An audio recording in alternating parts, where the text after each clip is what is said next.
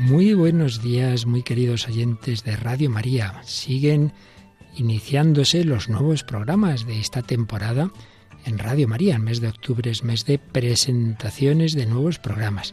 Pero bueno, ¿falta algo en Radio María? Uy, sí, falta, falta, siempre falta. ¿Hemos tenido algún programa de cocina? Pues yo creo que no.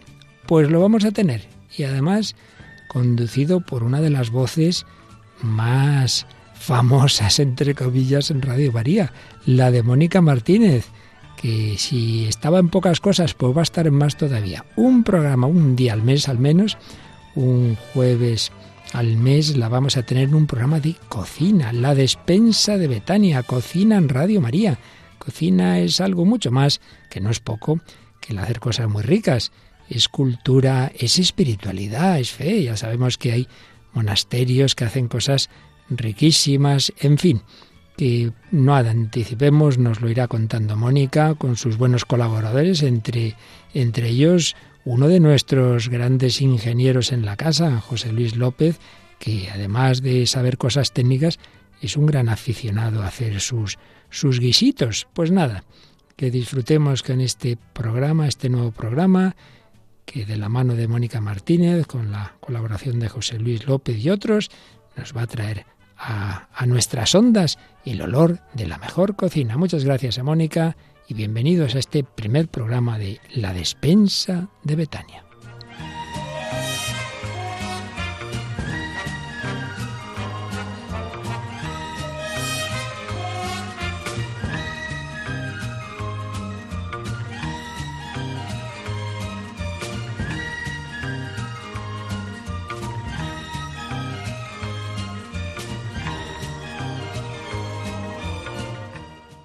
Muy buenos días a todos los oyentes y muchas gracias, Padre Luis Fernando, por estas palabras, por esta presentación.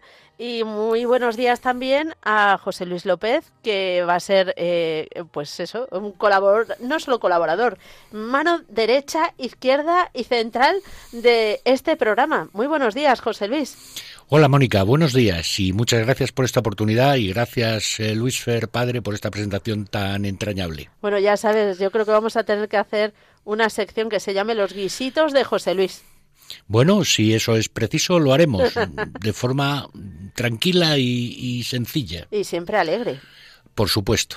Pues vamos a comenzar este programa que se llama, como bien ha dicho el padre Luis Fernando, La despensa de Betania.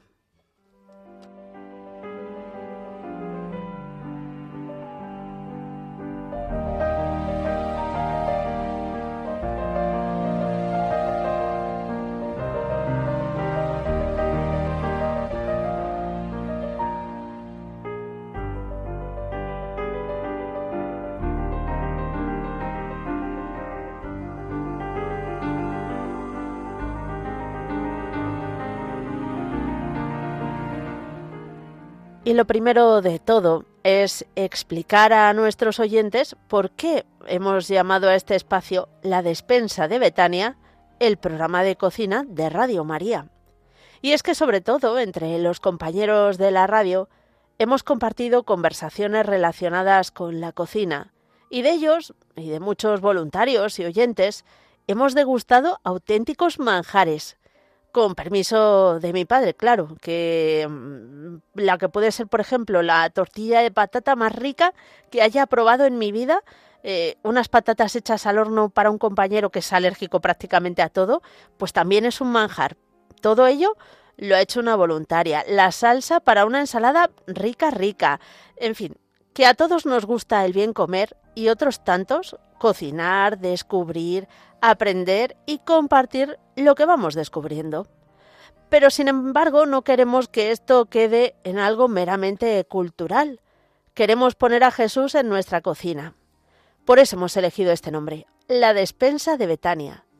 Porque nos imaginamos que cuando Jesús quería descansar e iba a casa de sus amigos, Lázaro, Marta y María, ellos lo tendrían todo preparado para que su estancia fuera perfecta. Y entre todo, por supuesto, la comida. Tendrían que mirar lo que tendrían en esa despensa de Betania, comprar lo necesario y, por supuesto, cocinar. Lo harían con todo el cariño que supone cocinar para un gran amigo, con la responsabilidad de servir al Hijo de Dios.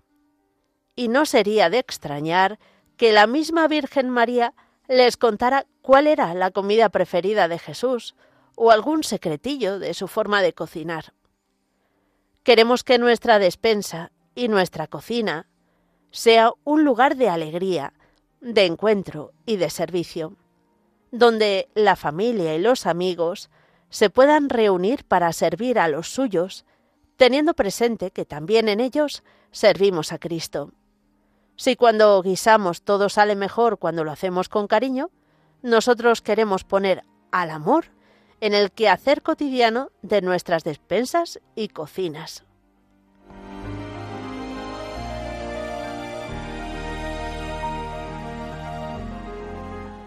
Encomendamos primero a la Madre de Dios este espacio, ella que tantas veces preparó la comida a Jesús, pero también tenemos como especiales patronas a Santa Marta de Betania y a Santa Hildegarda de Bingen.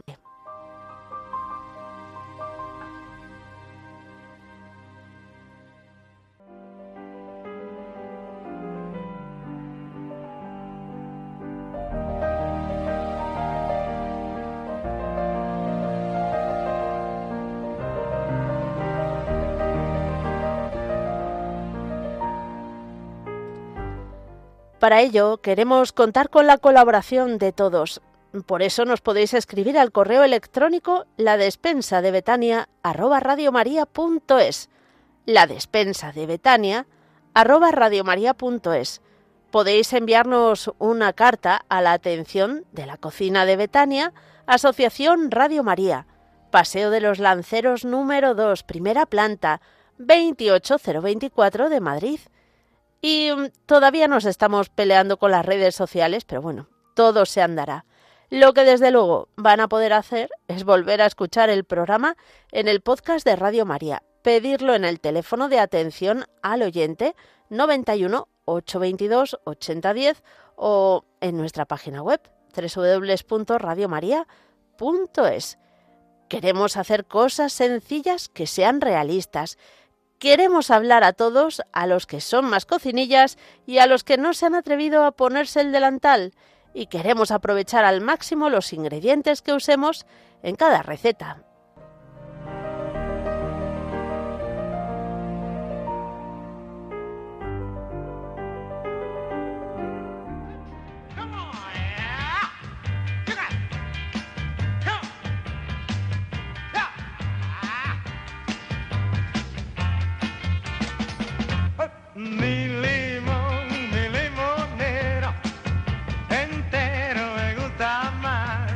Pues con esta sintonía tan marchosa llega eh, José Luis López con el delantal puesto. Buenos días de nuevo, José Luis.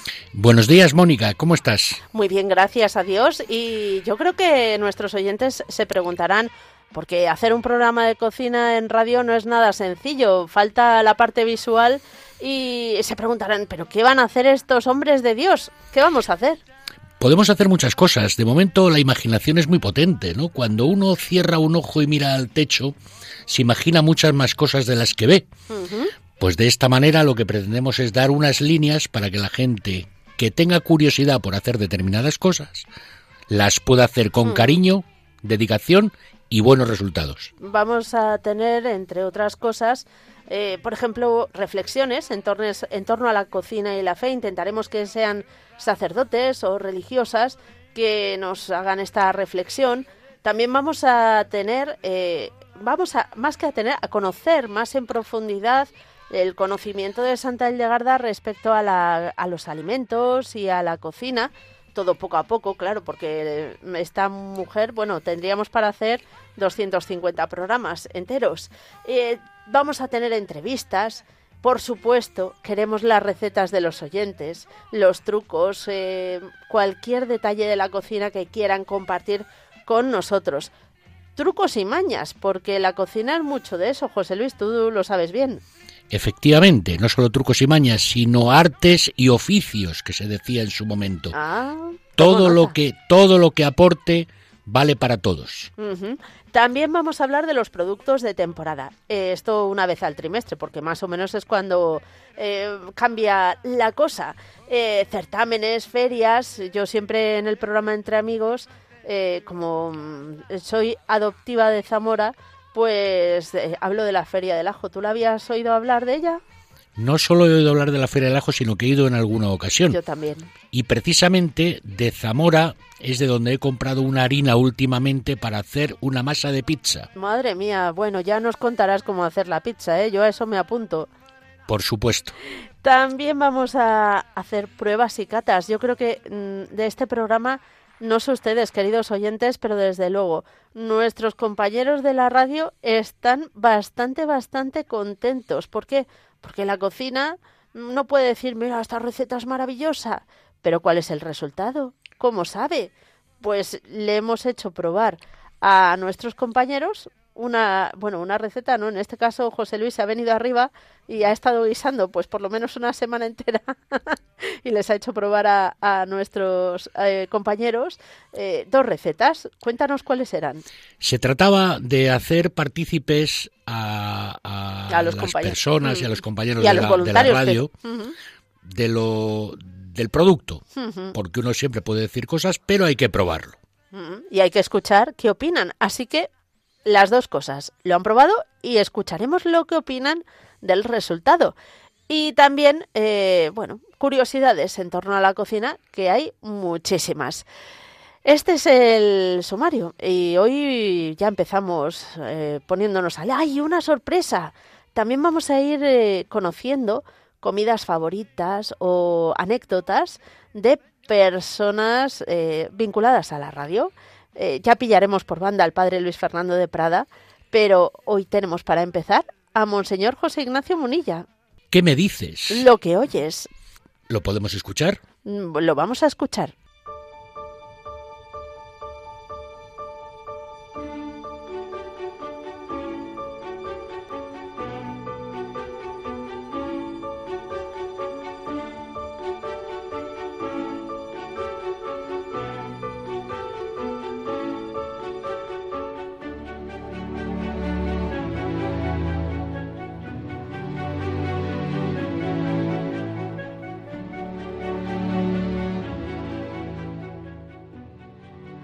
Un saludo para todos los miembros de esta familia de Radio María en la que comenzamos este nuevo programa sobre cocina.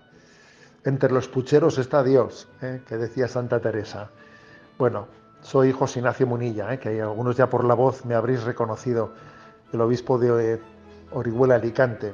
Bueno, y como me han pedido alguna, alguna anécdota mía sobre, sobre eh, la comida, pues os voy a decir que nuestra madre, que era buenísima cocinera, en primer lugar nos enseñó a comer de todo, a enseñar a comer de todo, a ser todo terreno, ¿no? Y luego ella, pues, solía, solía decirme, ¿no? Cuando ya, pues, era sacerdote y además ella nos solía, pues, los domingos, cuando íbamos a visitarla, pues, desde nuestro pueblo, desde yo, yo en concreto desde Zumárraga, pues, nos solía dar, pues, algunos tuppers de esos con comida cocinada para que pues para que durante la semana pudiésemos echar mano de esos tuppers congelados, ¿no? E ir, e comiendo. Y ella me decía, no sé para qué me esfuerzo yo contigo si comerías piedras, si comerías piedras, ¿no? Porque es verdad que, pues, que hemos ido todo terreno eh, comiendo, porque nos educaron así, y aunque creo que sabemos apreciar las cosas buenas, es que al final todo nos parece bueno, porque yo creo que el que educa el que está educado a comer así y, agradecer todas las cosas, al final es que todo te parece bueno y rico, es que te casi te cuesta distinguir pues qué es lo que más te gusta, porque es que te gusta todo, ¿eh? ese es mi problema, que, es que me gusta todo. ¿eh?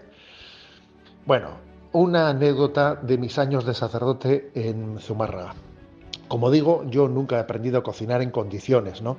Y casi siempre he echado mano de que bueno, pues de que te pasan unos tuppers con, eh, con comida precocinada, que en tal sitio pues eh, también te una familia te pasa una comida, etcétera. Así me ha arreglado, ¿no? Pero algo sí que hacía yo. Y lo que hacía era un plato que me salía genial, que era pues cocer, cocer espaguetis igual cortarlos un poco, por supuesto, ¿no? Eh, cocerlos, poquito, yo creo que era escasamente 10 minutos, y luego en una sartén, en una sartén con aceite echarle ajito, ajo bien picado, con bastante ajo, ¿no?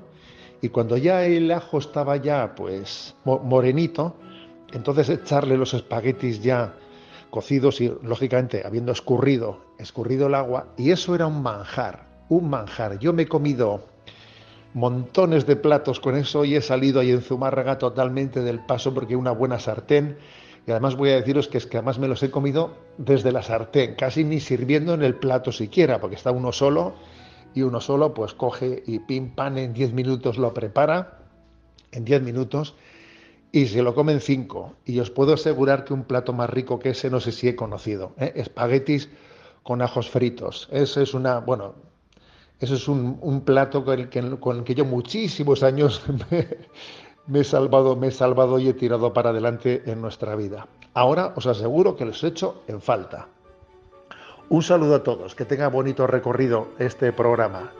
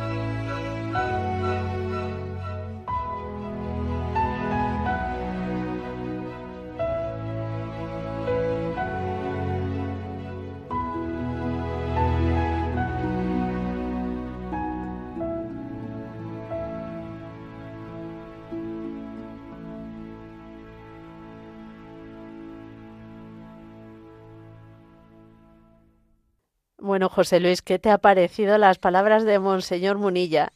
Los espaguetis a la munilla me ha parecido una receta extraordinaria. Yo creo que lo podemos eh, bautizar así, espagueti a la, a la munilla. Está, vamos, yo lo voy a hacer.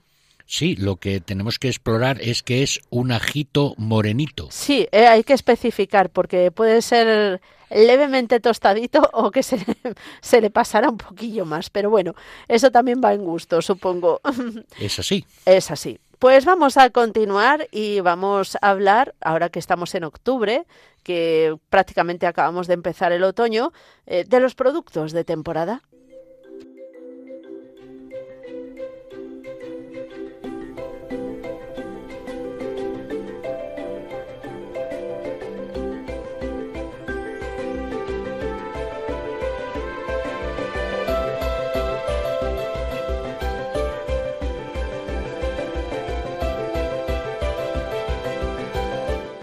Y es que los productos de temporada hoy en día casi es un poco, no, no ridículo, pero bueno, mm, raro decirlo porque como estamos tan conectados unos con otros, pues nos llegan productos todo el año prácticamente de cualquier lugar del mundo, pero sí que es cierto que al ser de temporada, los que están más cerquita de nosotros eh, están mm, más ricos, hay más cantidad y tienen, mm, bueno, pues la, la, propiedad de que ayudamos también a tanta gente que está todo el año vinculada con el campo. José Luis, por ejemplo, en verduras, eh, ¿ahora qué tenemos?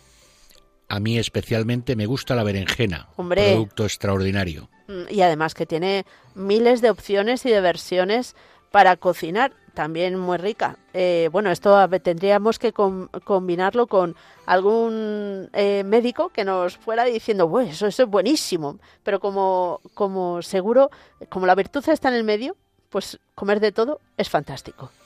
de todo un poquito siempre, mm. ¿no? Y la verdura yo creo que nunca es mala. Por ejemplo, has dicho de las berenjenas, pero también en esta temporada eh, las acelgas, boniatos, calabazas, coles, espinacas, pimientos, zanahorias y, también yo creo que unas estrellas de, del otoño, las setas.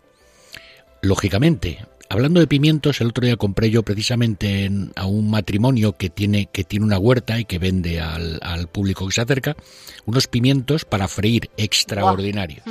Doy fe, mis padres han plantado pimientos a veces y, esos pimientos fritos mm, tienen un sabor espectacular. Acompañan cualquier producto en cualquier momento. bueno, y solos, en bocadillo, para desayunar. Claro. ¿Eh? Por ejemplo.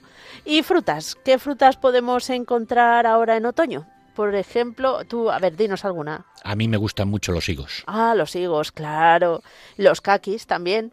Lógicamente, chirimoyas. Las también. Las castañas, las granadas, eh, mandarinas, ya empieza también, manzanas, membrillo, peras y uvas. Bueno, yo en este caso diría que muchas de estas cosas este año se han adelantado porque como ha hecho tantísimo calor y, tan poca lluvia, eh, en mi casa, por ejemplo, las uvas se han recolectado ya. En mi casa, que tenemos una pequeña vid, se recolectaron la el último racimo hace como unos 15 días. Sí, sí, sí. Así que, bueno, es relativo, pero sí que estemos todos atentos a estos productos que, como decimos, tienen un mejor precio ahora, más sabor y hay más cantidad. Así que aprovechemos esta temporada.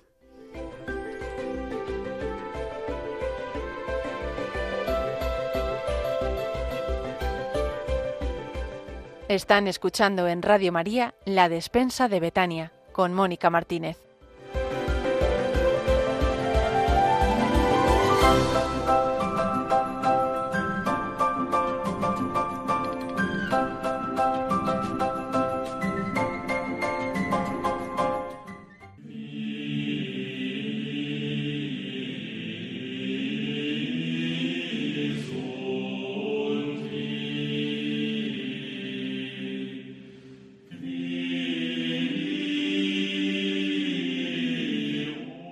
Con esta composición musical, que es eh, una obra de Santa Hildegarda de Bingen, damos paso a una sección que tendremos todos los programas que se titula La cocina según Santa Hildegarda. Y para ello tenemos con nosotros mm, a un, no sé cómo decirlo, a un enamorado de los estudios de Santa Hildegarda, sobre todo en el panorama de la alimentación, que es lo que nos ocupa aquí en la despensa de Betania. Bueno, él se llama Juan Antonio Timor, ha sido maestro muchos años, 12 de ellos como profesor de lengua y cultura española en el extranjero, en Francia y Suiza.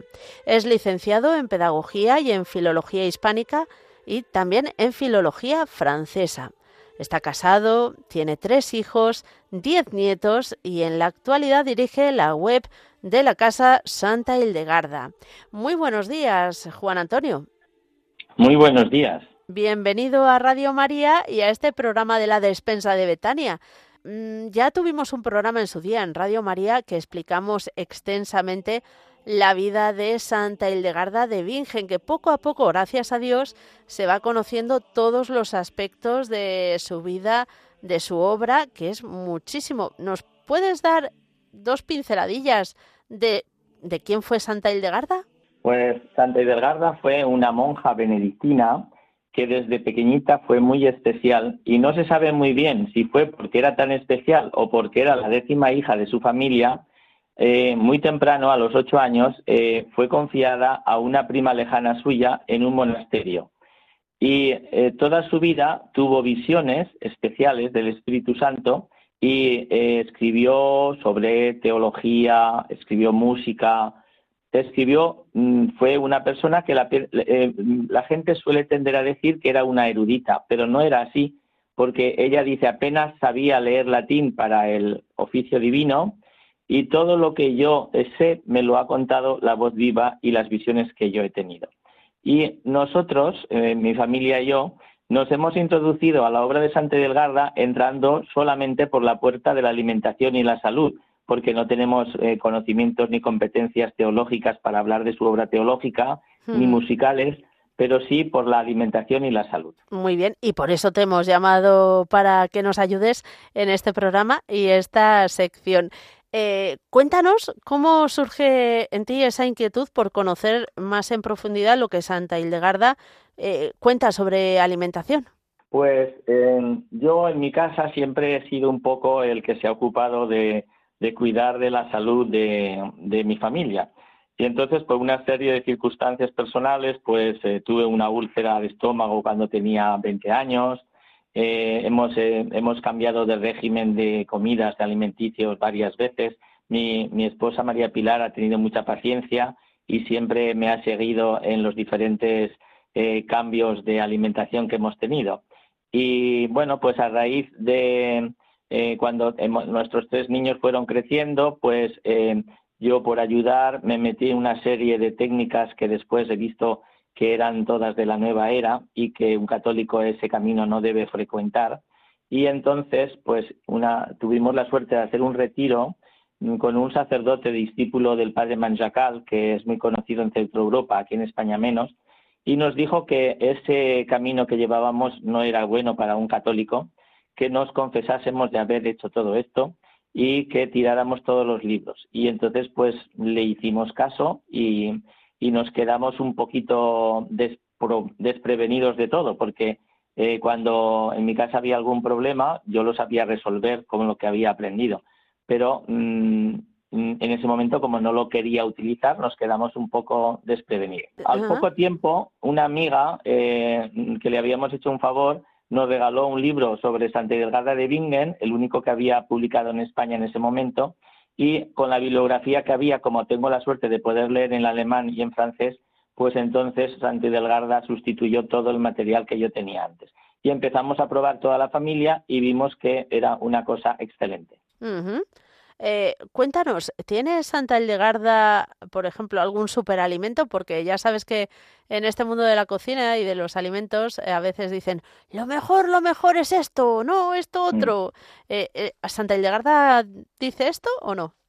Bueno, Santa Hildegarda tiene una forma de alimentarse, o sea, propone una alimentación que es variada y no es una cosa que sea, se pueda calificar de extremista, pero el alimento rey de Santidelgarda es la espelta.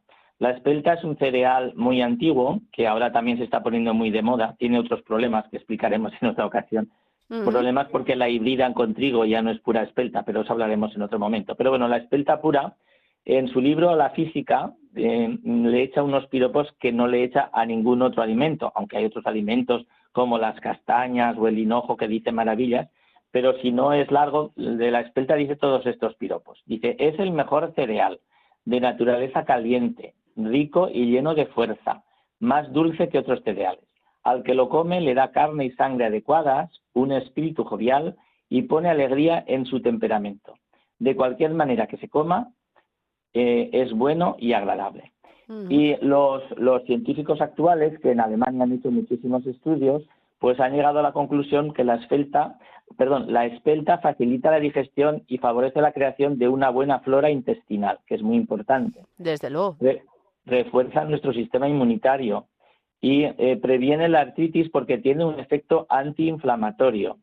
Es muy buena para contra el estrés y el insomnio, favorece la concentración, favorece una buena circulación sanguínea y protege al corazón y como eh, favorece la restauración del tejido nervioso, ayudan las enfermedades neurodegenerativas, es decir, que ayudaría a prevenir el Alzheimer y otras enfermedades.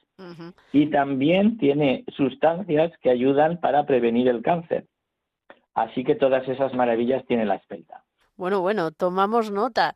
Eh, la verdad es que sorprende y sí que es cierto que lo que comentas que se ven muchos más productos de espelta, claro que hoy en día, pues eh, si no hay un riguroso mm, seguimiento de la o normativa de que describa el origen de ese producto puede estar mezclado con trigo, como decías. Pero bueno, tomamos nota de la espelta.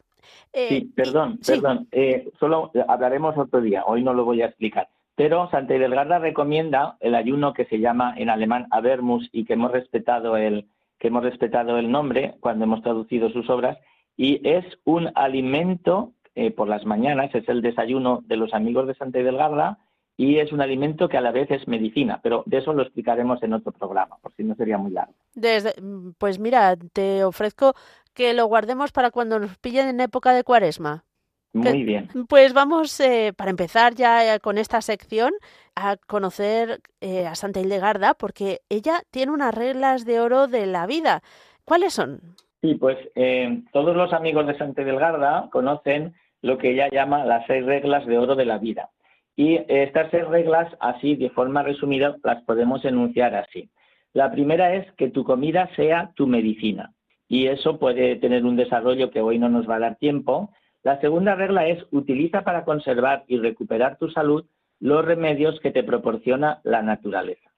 Es parecida a la primera, pero no es exactamente lo mismo. Eso quiere decir que casi todos los remedios de Santa Hidelgarda están extraídos de plantas, minerales o animales. Luego la tercera regla dice, procúrate una alternancia natural de sueño reparador y de ejercicio adecuado. Es muy importante. La cuarta regla dice también consigue un equilibrio entre el trabajo, la oración y el descanso, en el sentido del hora et labora de la regla benedictina. La quinta regla dice purifica tu cuerpo de sus toxinas mediante baños, saunas, ayuno y otros procesos de desintoxicación.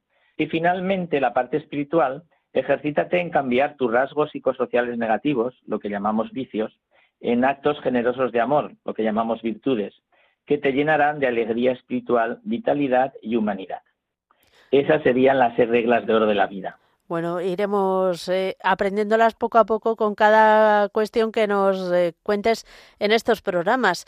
Eh, hay que tener en cuenta que todo esto, pues, son orientaciones, que los consejos y lo que vayamos escuchando de Santa Hildegarda no sustituye para nada a la medicina y que si alguien se encuentra mal de salud, pues lo primero que tiene que ir a hacer es ir al médico. Pero si en nuestra rutina del día a día vamos introduciendo hábitos saludables, pues mucho mejor que mejor, ¿verdad?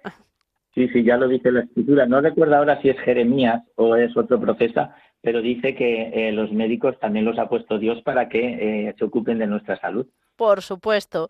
Pues estoy deseando escucharte día a día. Bueno, día a día no porque lo tenemos mes a mes, pero mes a mes en esta sección, Juan Antonio. Pues muchísimas gracias y también estoy encantado de poder estar con vosotros. Muchas gracias, Juan Antonio Timor, por aceptar eh, esta invitación y Dios mediante nos encontramos dentro de un mes. Muy bien, pues hasta entonces eh, nos encomendamos a Santa Delgarda y al Señor que nos proteja a todos.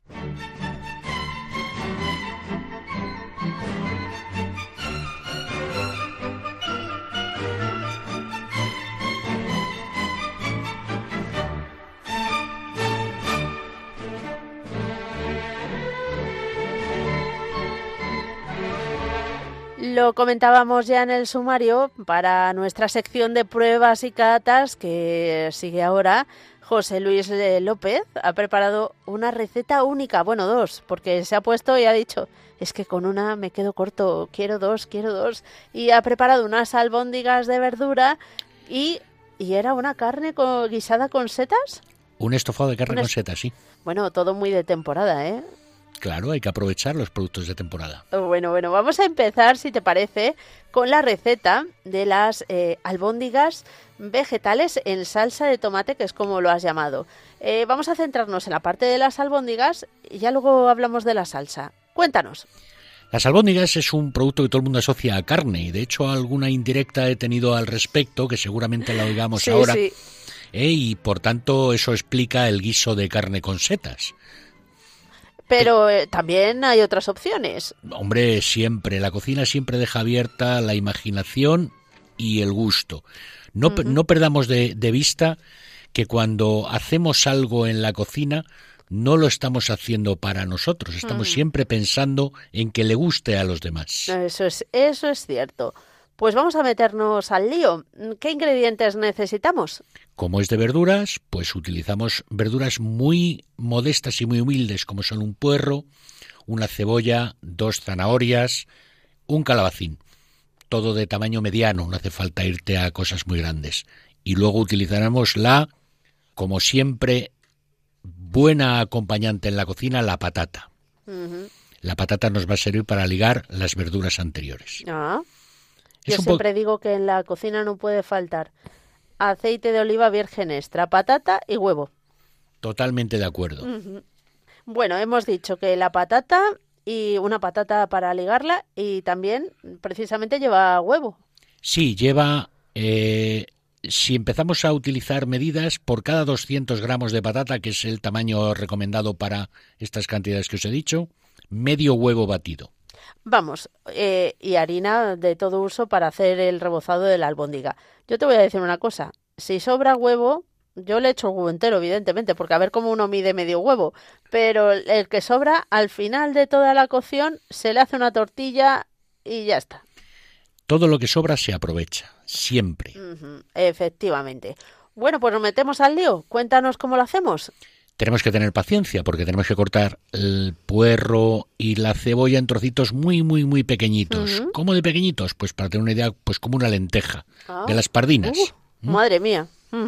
Eso es chiquitito, chiquitito. Mm. Sí, bueno, pero con práctica hay un buen cuchillo y mm. mucho cuidado. Sí, sí, por favor. Lo consigues. ¿Qué más? Cortamos eh, las verduras y las ponemos a sofreír con un poquito de aceite por orden de dureza. Eh, vale. A ver, sí, soy capaz de adivinarlo. Primero la zanahoria. Primero el puerro y la cebolla. Anda, mira, ¿eh, sí. Más duro, es más duro que la, que la zanahoria. Después la, la zanahoria y por último lo más blando que es el calabacín. Mira, nunca lo hubiese dicho, he suspendido ya la primera, venga. No, pero esto se trata de se trata de hacerlo con un procedimiento, cada uno luego mm. puede utilizarlo. Eh, a mí me gusta la zanahoria que quede un poquitín crujiente. Claro, eh, también la zanahoria estaba perfectamente pasada, ¿eh? que yo también lo he probado esa albóndiga y la, la, zanahoria estaba perfectísimamente eh, pasada y también estaba cortada chiquitita, ¿eh? no podemos hacer unos trozacos muy grandes. Se trata mm, también de utilizar los mejores tiempos y la optimización de todos los recursos.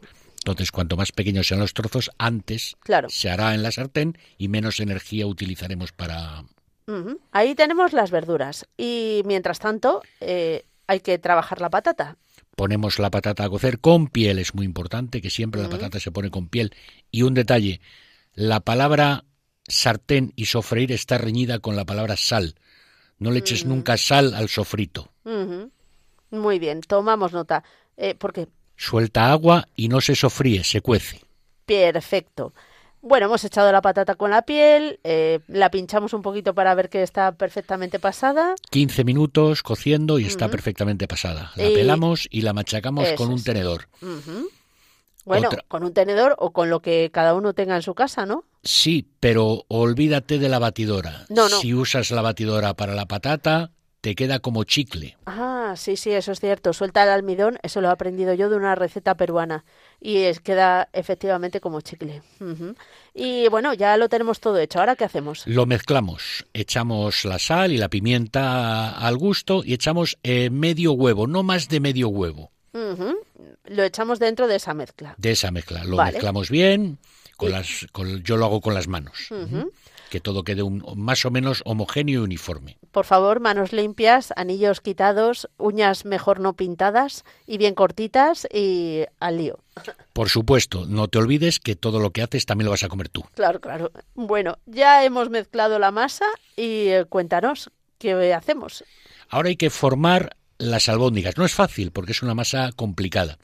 Yo utilizo como medida una cuchara sopera utilizo esa medida, me la dejo caer en una de la palma de la mano, que la pongo en forma de cuenco, y luego lo que hago es la echo de un lado a otro de la palma de la mano como si quemara. Ajá. O sea, casi sin tenerlo, como flotando, como flotando, la tengo como flotando y ella sola será la forma. Vale, ¿no le echas harina para que no se te pegue? Cuando está la albóndiga formada, la, deposito en el plato con harina, no ah. antes. Uy, ¿no se te queda pegado en las manos? Sí, pero me mojo las manos un poquito y entonces ya no, porque exceso de harina supone también que quede demasiado quemada y luego fea y absorba demasiado aceite. Oh, tomamos nota. Muy bien, pues ya tenemos las, eh, las albóndigas formadas. ¿Qué hacemos? Ponemos la sartén al fuego con un poquito de aceite, eh, calentado a nivel medio, medio alto. Yo mi placa tiene hasta el 9 y yo lo pongo en el seis y medio o siete. Bueno, también dependerá mucho de la sartén, porque hay sartenes que inducen menos el calor que otras. Em, hay algunas sartenes de hierro que es cierto que tardan un poquito más en coger la temperatura, pero luego la mantienen muy fuerte durante mucho tiempo y ahí hay que bajar un poquito. Así que que cada uno conozca su sartén y su fuego, pero que sepa que es medio, medio alto, ¿no? Exacto, y que las albóndigas cuando las eches al fuego, el aceite tiene que burbujear. Ajá, entendido. Las albóndigas que las hemos pasado por la harina y el huevo. No, no, el huevo está mezclado. El huevo está mezclado. Eso es. Entonces solo por la harina. Solo por la harina. Fíjate, yo cuando la probé no hubiese dicho eso, hubiese pensado que estaban rebozadas. Qué curioso lo que uno descubre mm, probando y luego escuchando la explicación. Bueno, pues ya, ya lo tenemos, no me digas. Se saca las albóndigas. Yo utilizo una pinza de, cubitos de hielo para darle la vuelta ah. con mucho cuidado y las mm, pongo en papel de cocina para, absorber el, exceso de aceite. Y ya solo queda emplatar y acompañar con una rica salsa. Las salsas, que yo creo que podría ser un motivo de un programa no, en un determinado momento. Que va a ser un programa, va a ser una sección, así que guárdate la salsa ahí, que ahora nos la cuentas. Vamos a escuchar lo que han opinado nuestros compañeros, no solo de tus albóndigas, sino también de la carne guisada y luego nos cuentas la receta de la carne guisada, ¿te parece? Perfecto. Pues vamos allá.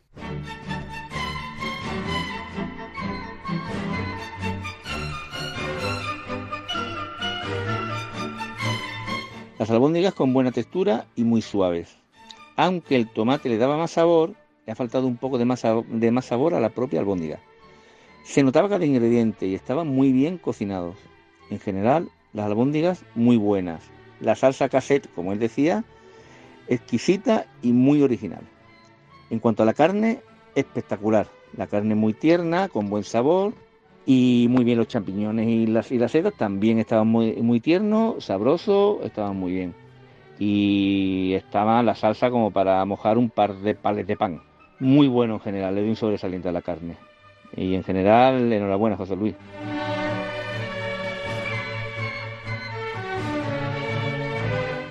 A ver, el guiso de carne estaba exquisito. Para mi gusto, pues le hubiera echado un poquito más de sal, pero bueno, a mí es que me gustan las cosas bastante saladas. Eh, las setas estaban muy bien guisadas, se notaba que la salsa llevaba tiempo cocinando, vamos. La textura de la carne y el punto de cocción, eh, correcto. La carne se deshacía en la boca, pero no, no tenía un aspecto de estar deshilachada, sino que tenía un buen aspecto. Las albóndigas eh, estaban ricas. Lo que se notaba era más la patata, quizá. Yo al, ver que era una albóndiga de verdura, pues le hubiera echado, o me imaginaba un sabor así más, más intenso a verdura, pues un poquito más de puerro, o, o quizá a lo mejor salar un poquito más las verduras, que es verdad que se notaban un poco menos que la patata. Las salsas de tomate estaban exquisitas, no se las veía nada grasientas y además se notaba bastante el sabor del tomate. La textura era suave, en general eh, estaba, estaba muy bien todo. Pues me han encantado las albóndigas. La verdad es que es sorprendente porque te esperas mm, encontrar albóndiga, pero es que son verduras, pero a la vez sabe albóndiga. Entonces, bueno, esto es así una sorpresa eh, que está muy bien. y, bueno, que la textura es así un poco curiosa, ¿no? Porque se nota eso, pues la patata, la coliflor, a lo mejor se deshace un poco, pero bueno, eso no le resta nada de lo buena que está. Y las salsas también espectaculares, sobre todo la de albahaca, que tiene un nombre así muy profesional, que no me recuerdo, José Luis. Está muy bien, le da un toque especial. Muchas gracias. Pues las albóndigas de, verdura estaban muy ricas, la verdad, y muy suaves. Y me parece que el tomate que las acompaña, pues está muy acertado. En cuanto a los champiñones, eh, creo que les faltaba un poquito de sal. En todo caso, enhorabuena.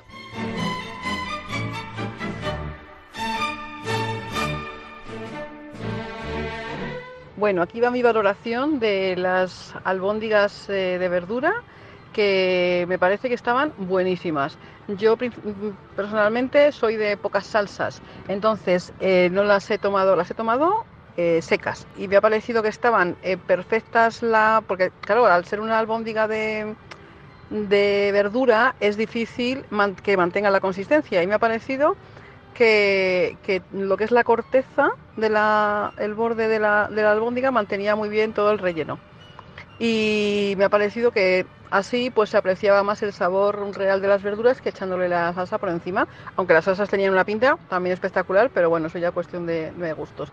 Y la carne con setas estaba riquísima. Esa carne podía haber salido dura y nada, nada, o sea, estaba súper tierna, eh, se notaba que era una buena carne, o sea, una buena pieza además, y, nada, y muy bien, muy bien la cocción y nada, me ha gustado, me ha gustado mucho. Eché en falta no tener pan a mano, pero bueno, aparte de que tampoco me lo puedo permitir, pero por lo demás estaba buenísimo.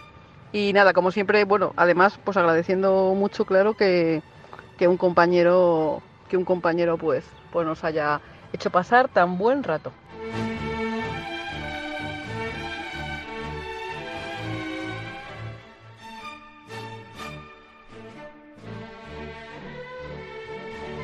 Muy buenos días, Mónica y José Luis. Mi opinión es que eh, las albóndigas deberían ser de carne y la verdura comérnosla eh, normal y no hacer inventos raros que me parece a mí que son para engañar a los niños para que aprendan a comer verdura.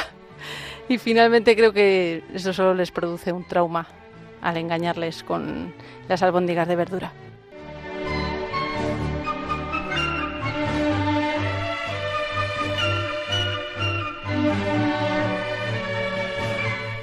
Bueno, opiniones para todo. Lo primero de decir que si falta sal no es un problema, porque siempre se puede echar más sal. Lo que todavía no han inventado es cómo quitar la sal cuando hay exceso de ella. Ay, José Luis, cuéntanos qué te parecen las opiniones. Lo primero creo que enhorabuena, porque ha gustado mucho.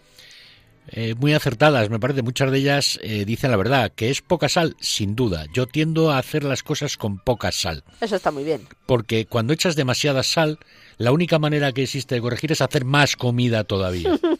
o, sin echar sal, eso es. Entonces la solución no no no, no, era buena. El enunciado del problema no funciona. Eh, había un comentario que decía que hubiese echado más verduras y menos patatas o más verdura. Eso eh, permitiría que se formase el albóndiga o sería un problema. Mm, vamos a ver, el, de todas formas hay que entender que estas albóndigas como están realmente ricas, es hechas y comidas. Yo estas las hice eh, un día antes. Claro. Han dormido toda una noche en la nevera. Y luego, pues, quieras que no, los productos, los productos mm, eh, no, no, no, conservan las mismas propiedades. Y luego calentados en microondas. Que el microondas suele afectar mucho a la textura de, de los productos no es lo más adecuado para calentar las mm. cosas, sí es lo más socorrido, pero si mezclas todos estos factores, en definitiva, lo que ocurre es que el producto pues no está tan sabroso como recién hecho. Bueno, muy bien. Tomamos nota, eso es cierto, pero bueno, lo que está claro es que nuestros compañeros están contentísimos con tu cocina y con la iniciativa de que una vez al mes van a probar cosas. Es una imposición de los compañeros, es decir, nos dejan hacer el programa siempre y cuando ellos puedan opinar. Exacto, exacto. una imposición con la que están encantados. Cuéntanos brevemente la receta de la carne con setas. Tres ingredientes eh, sencillísimos. La carne, una buena carne. Setas, que ahora estamos en buena temporada. Utilizo dos tipos de setas, el, champiñón y el shiitake. Es una seta muy, muy sabrosa y un buen caldo. Un buen caldo necesita huesos de pollo, huesos de ternera, huesos de jamón y verduras. Cocer a fuego lento durante muchas horas. Muchas horas a lo mejor son cuatro o cinco horas. Madre mía.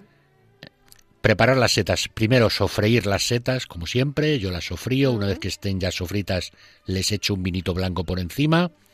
Que evapore todo el vino blanco. Y cuando están evaporado el vino blanco y las setas hechas, lo reservo, preparo la carne en el caldo, yo lo suelo hacer en olla rápida durante 12-13 minutos. Con el propio caldo que hemos hecho, le incorporo directamente las setas, es decir, las carnes por un lado y las setas por otro y se juntan al final. Bueno, pues tomamos nota de todo ello y no nos podemos ir eh, sin conocer eh, pues otro secreto de, la, de las albóndigas de esta vez, que es la salsa.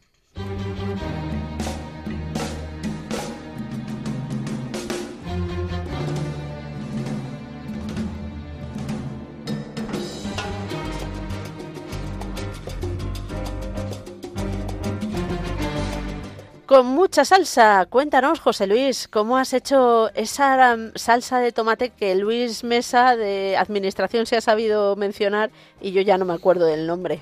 Son, hice dos salsas de tomate. Una lo que es un tomate frito tradicional, que es simplemente cebolla y un poquito de puerro si quieres. Ah.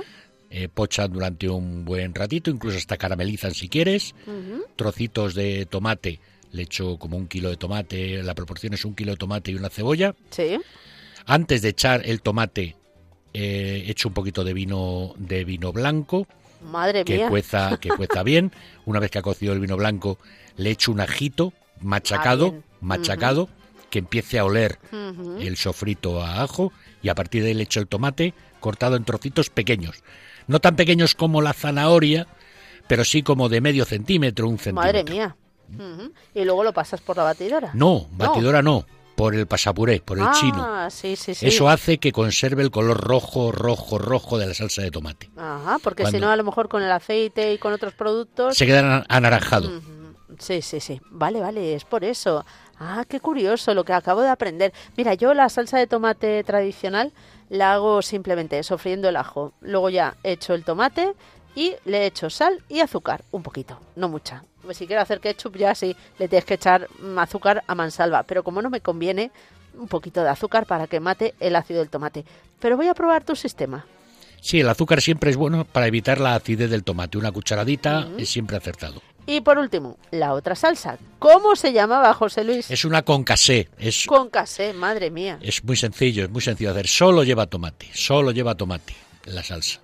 Pelas los tomates, los escaldas y los pelas, los cortas en trocitos de un tamaño que sean agradables a la boca. Tú imagínate que esos trocitos van a entrar en, en- en la boca, no tienen que molestar. Ah, o sea que no va hecho una salsa completamente triturada. Todavía no, Ah. todavía no. Echo los trocitos en, la, en Sí. la cazuela, en la sartén, para que se vayan haciendo a fuego lento. Ajá.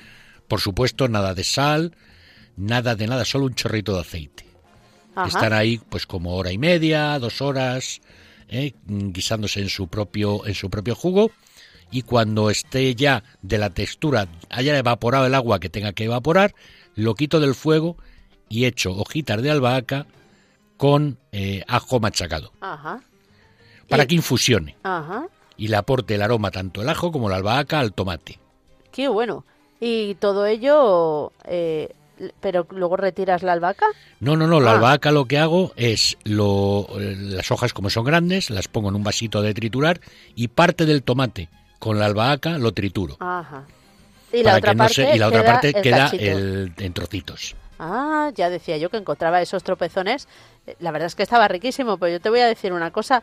Las amas de casa que nos están escuchando van a decir, este José Luis le pone mucho cariño y mucho tiempo a la cocina. Más de una, yo entre ellas, he de reconocer que voy a hacer la versión, mm, no, no sé cómo decir, Speedy González de tus recetas. Siempre una versión sencilla. Lo que ocurre es que no hay nada que esté rico que no sea laborioso. Bueno, vamos a ver. Vamos a hacer un día en las mismas recetas hechas en cinco minutos y en las tres horas que nos dices que me- a mí me has dejado loca con ello. No, pero puedes, mientras eh, se está haciendo, puedes estar haciendo otra cosa. Ya, ya, no, si yo pienso en el precio, por ejemplo, de la luz, en fin, esas cosas también. A fuego lento. Sí, sí, voy a poner la chimenea en marcha.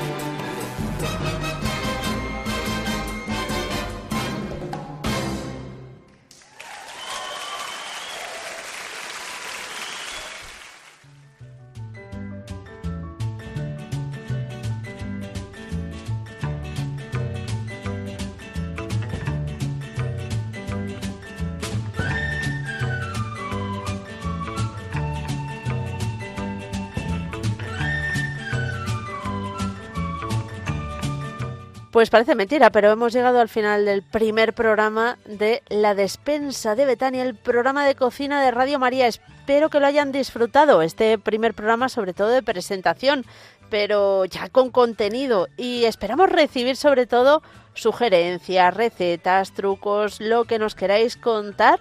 Ya sabéis que tenéis varias formas de eh, comunicaros con nosotros. Eh, ¿Ya te has mm, aprendido el correo electrónico, José Luis? Sí, es la despensa de Betania, arroba radiomaria.es. Ahí esperamos recibir todos vuestros comentarios. Esperamos que hayáis disfrutado y el próximo programa dentro de un mes, Dios mediante, volveremos a estar con todos vosotros con recetas ricas, ricas, trucos interesantes, el conocimiento de Santa Hildegarda y quién sabe cuántas aventuras más siempre estamos dispuestos a escuchar cualquier tipo de mensaje que nos queráis lanzar. Eh, hay otra cosa fundamental que nos pueden volver a escuchar en los podcasts de Radio María. Así que ahí busquen la despensa de Betania y podrán volver a escuchar este programa. Y si quieren la receta que nos ha dado José Luis, también se la podemos enviar por correo electrónico. Muchísimas gracias José Luis López por haberme acompañado en este programa. Gracias a ti, Mónica, y aquí estaré. Desde luego, aquí te espero. No te fugues, no te fugues. Muchas gracias.